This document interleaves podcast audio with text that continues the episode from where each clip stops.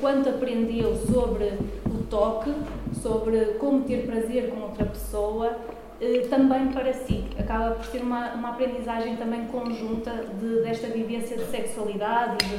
de, de vivenciar eh, práticas distintas e corpos distintos. Então, neste modelo de, de, de conexão erótica, pode então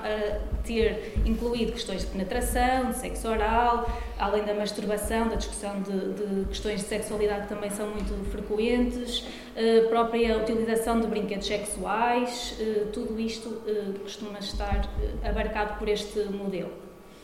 Um, entrando aqui um bocadinho a nível legal, que também gostávamos de pensar a forma como em contextos diferentes está a ser uh, a prática está a ser pensada. Uh, nós podemos dizer que a assistência sexual é uma prática que que no geral tende a alinhar-se com a regulamentação que existe para serviços sexuais comerciais de cada país. Ou seja, não existe uma, uma regulamentação específica apesar de um reconhecimento em alguns países, não existe uma regulamentação específica uh, para o tipo de serviço. Então, nós temos em países em que os serviços sexuais são legais, uh, acaba por ser uma prática bem estabelecida, que já existe há, bastantes anos, uh, acabam por não ter diretrizes específicas universais em torno dela.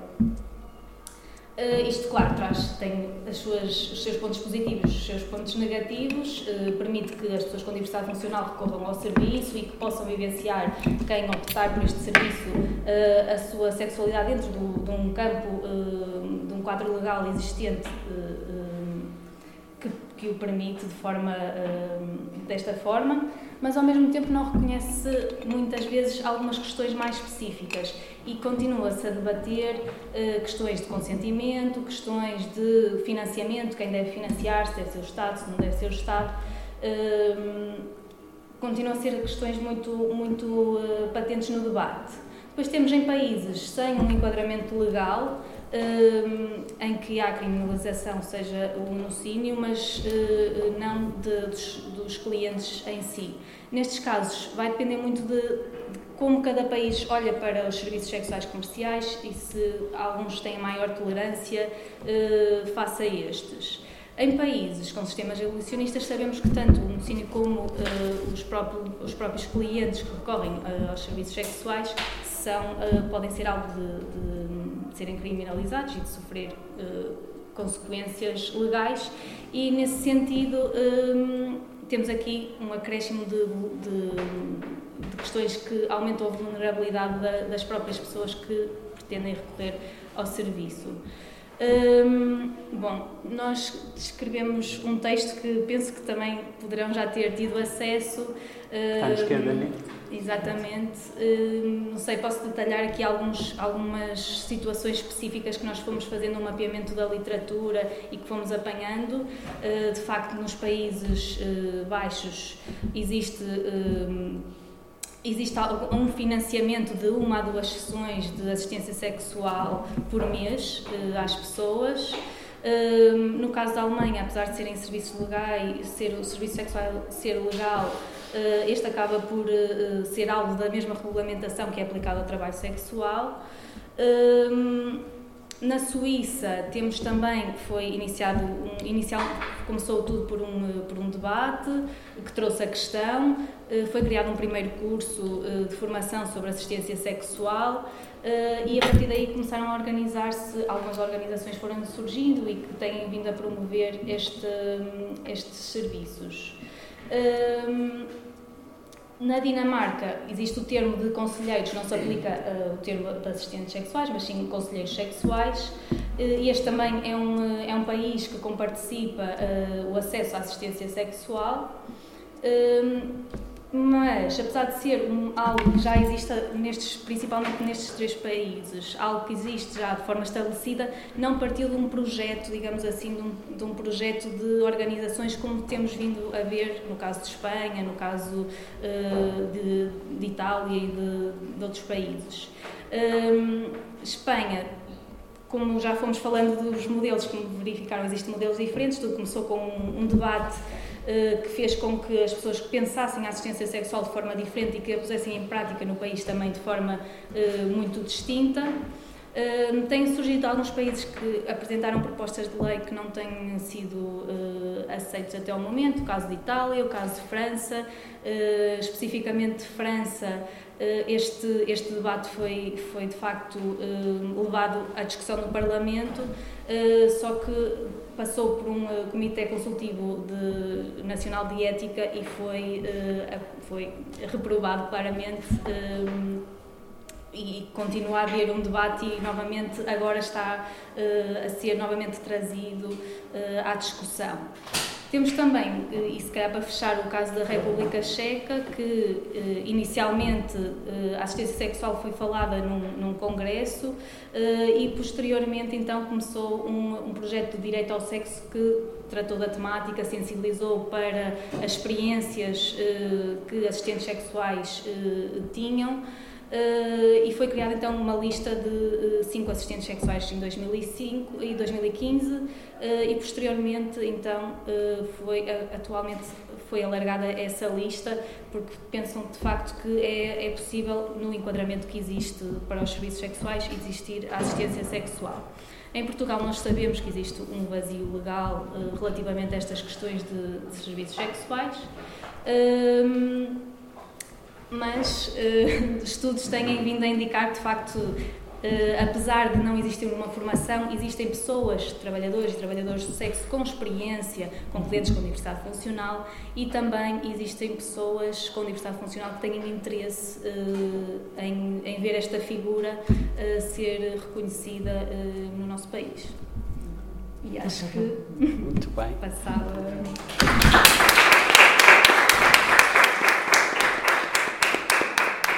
Então, eu vou começar por contar um bocadinho a história deste nosso projeto de investigação, porque um, nós fomos surpreendidas de termos tido um financiamento da FCT para estudar uh, assistência sexual em Portugal. Não estávamos à espera, tentámos. E não estávamos à espera porquê? Porque o tema em si, uh, num quadro conservador em que vivemos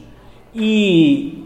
como começamos a ver, muito dominado por setores feministas abolicionistas que estão muito presentes em vários lugares, esta discussão tem sido totalmente escamoteada. Qual é a implicação disto para a discussão? A questão é. Eu gosto muito de começar com este vídeo, porque mostra muito bem um, um, o que é que a sociedade faz com pessoas que têm uma incapacidade. Há um modelo que é o, o modelo social da deficiência, que vai fazer uma, uma separação entre o que é a incapacidade, que tem a ver, no caso, com uma incapacidade física, com o, o nosso projeto de investigação é, é, é, especificamente sobre isso, sobre incapacidades físicas, mas a sociedade depois vai organizar a deficiência enquanto forma de repressão sobre estes corpos. E, portanto, este tipo de projetos e este tipo de análise o que têm vindo a demonstrar é, de facto, como as sociedades não estão uh, ainda a discutir seriamente a questão da extensão dos direitos sexuais e reprodutivos a toda a população. Porque quando estamos a falar de direitos sexuais e reprodutivos, estamos a tentar incluir aqui toda a gente.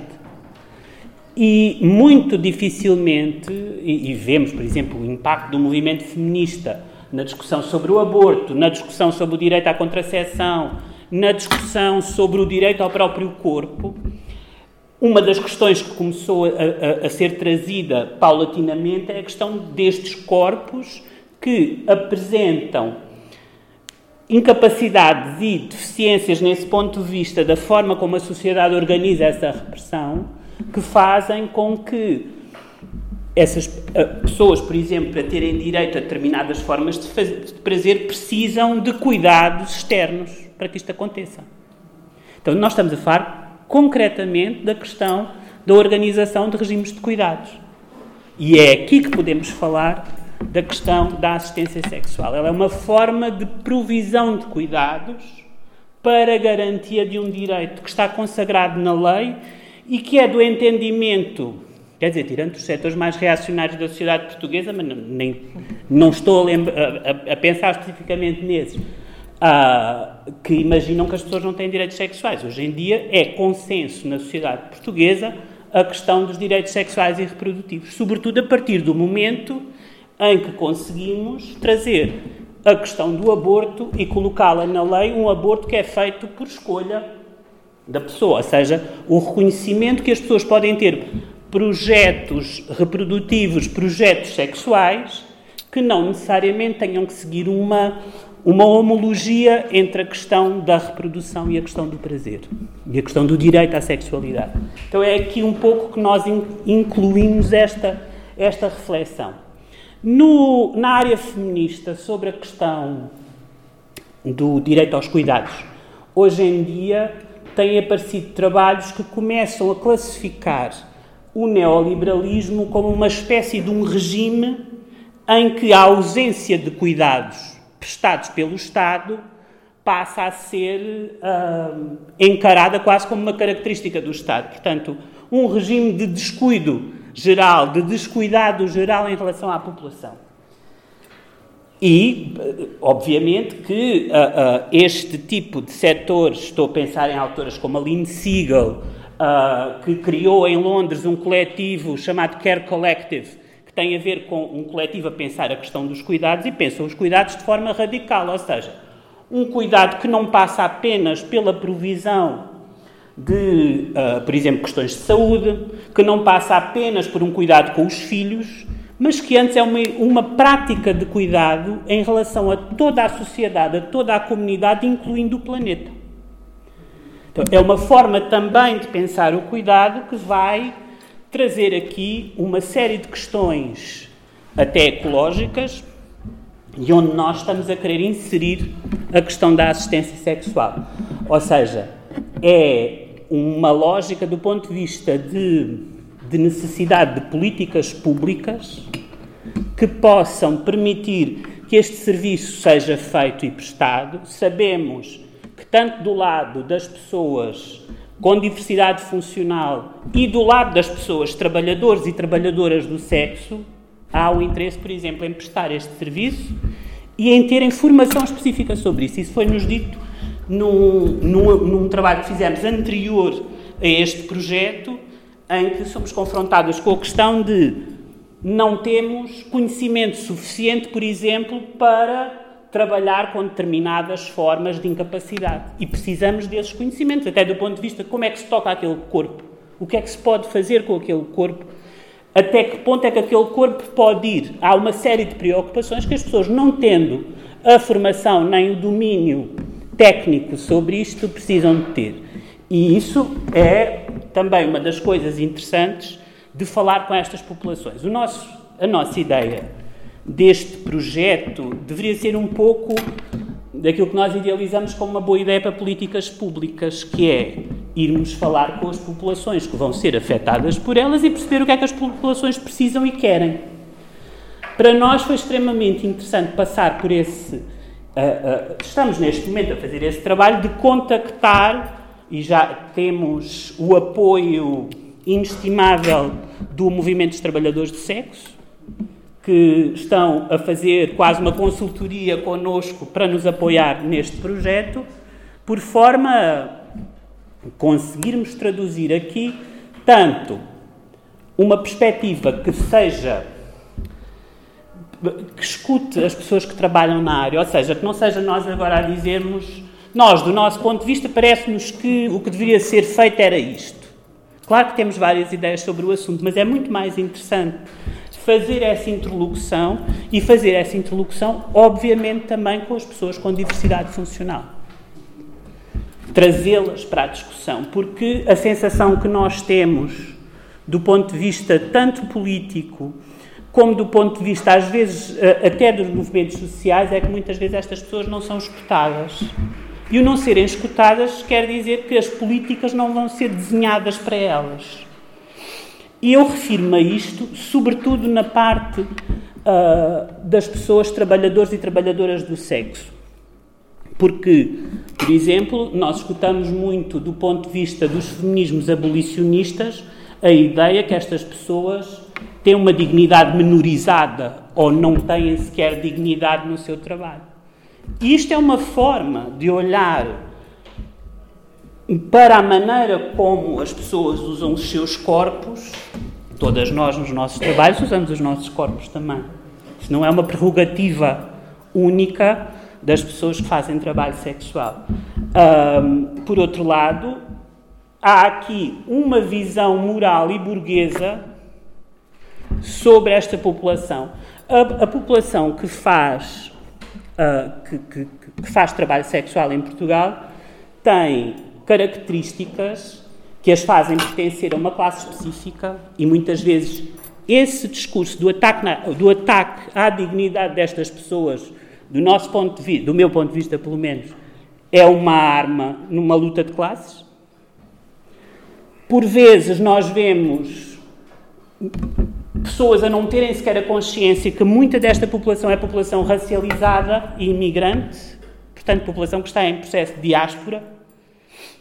e avalia, avaliam essa população a partir de premissas que são suas, herdadas de um modelo nórdico, que pura e simplesmente faz uma avaliação moral sobre o que é que as pessoas podem fazer ou não no quadro da sua autodeterminação sexual e reprodutiva. E é disso também que estamos a falar. Então, nós, neste projeto, a nossa ideia é um pouco escutar estas populações, não ir tanto para a questão dos cuidadores ou das cuidadoras, porque estamos a falar de sexualidade das pessoas, é com as pessoas que temos que falar e não com uma terceira pessoa que faz aqui uma intermediação. E neste projeto nós queremos muito proceder a essa recolha para no final fazermos recomendações de políticas públicas ouvidas estas partes. E, portanto, a nossa lógica é um pouco funcionar numa perspectiva de podermos traduzir estas várias vozes neste debate e traduzi-las de uma forma que corresponda a ouvi-las. O que é que é preciso? Foi exatamente essa coisa que fizemos nesse estudo inicial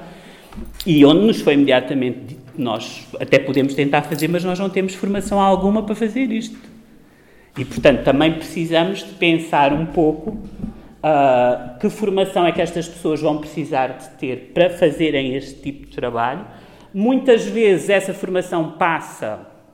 pela interação com a própria pessoa com diversidade funcional que lhe vai explicar uma série de coisas sobre o seu corpo. E nós também sabemos que os corpos são todos diferentes e apesar da pessoa poder ter um determinado tipo de incapacidade, isso não quer dizer que o seu corpo tenha as mesmas necessidades de uma pessoa que tem exatamente a mesma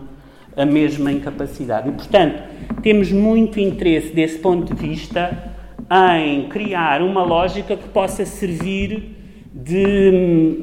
um pouco de, de, de, que as vozes dessas pessoas sejam realmente escutadas no debate e não uh, uh, escamoteadas em nome de financiamentos europeus que são dados em função da adesão a uma política abolicionista, por exemplo, e que em Portugal, infelizmente, o mainstream do feminismo está a trabalhar assim, o que é muito sério, do, do meu ponto de vista, acho muito sério, sem uma preocupação concreta sobre a vida das pessoas que estamos a falar. Porque, se vocês repararem na questão dos debates abolicionistas, muito raramente aparecem pessoas que fazem trabalho sexual a falarem da sua própria situação sem, ter, sem terem imediatamente lidas como vítimas, como às vezes até acusadas de falsa consciência. E portanto, estamos aqui a falar também de vozes que dificilmente são escutadas no quadro deste tipo de debates. E isso preocupa-nos e preocupa-nos também a forma como o feminismo de Estado em Portugal se está a aproximar desta perspectiva. Isso é notório e, inclusivamente, começamos a, a perceber nesse panorama do feminismo de Estado português, até de vez em quando, algumas declarações transfóbicas também, porque não são mulheres verdadeiras, não têm nada que estar aqui, não, têm, não, não estamos interessadas. Isso é uma questão muito séria, porque aí entramos com questões direta, que têm direta, diretamente a ver com questões de autodeterminação de género. O género não pode ser discutido ou decidido em função do que uma pessoa pensa sobre a outra. Hoje em dia, nós em Portugal temos uma lei de autodeterminação de género que nos permitiu, nos permite falar numa ótica muito mais abrangente, numa ótica que reconheça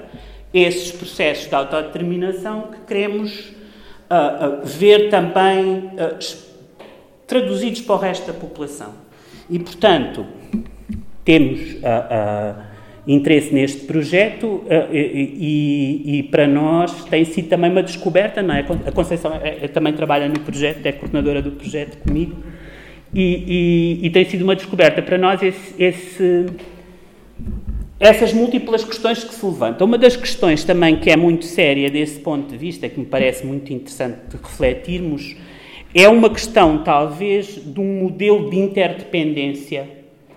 entre corpos que estes regimes neoliberais e de descuido com, com as políticas públicas, com o acesso das pessoas aos seus ao direito à proteção social, com a falta de atenção a necessidades específicas de determinadas populações,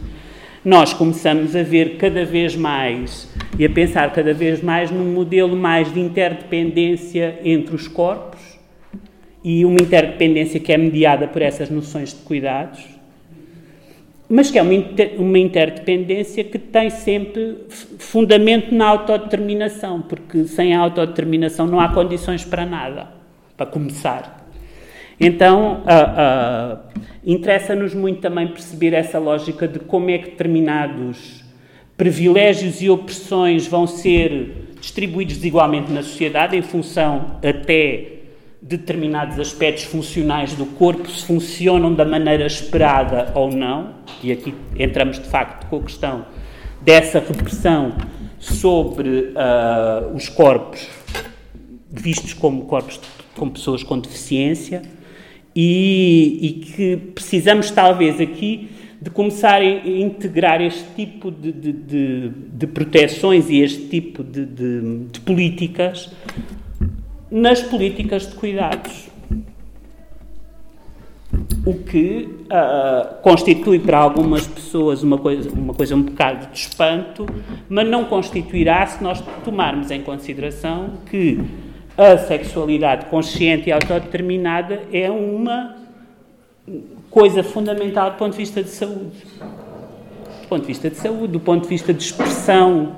do desejo, do ponto de vista de sociedades que têm respeito por estas questões. E se calhar nós passávamos à discussão. Nós estamos mais cá para vos ouvir do que nós para estarmos aqui a dar uma prédica gigantesca sobre isto.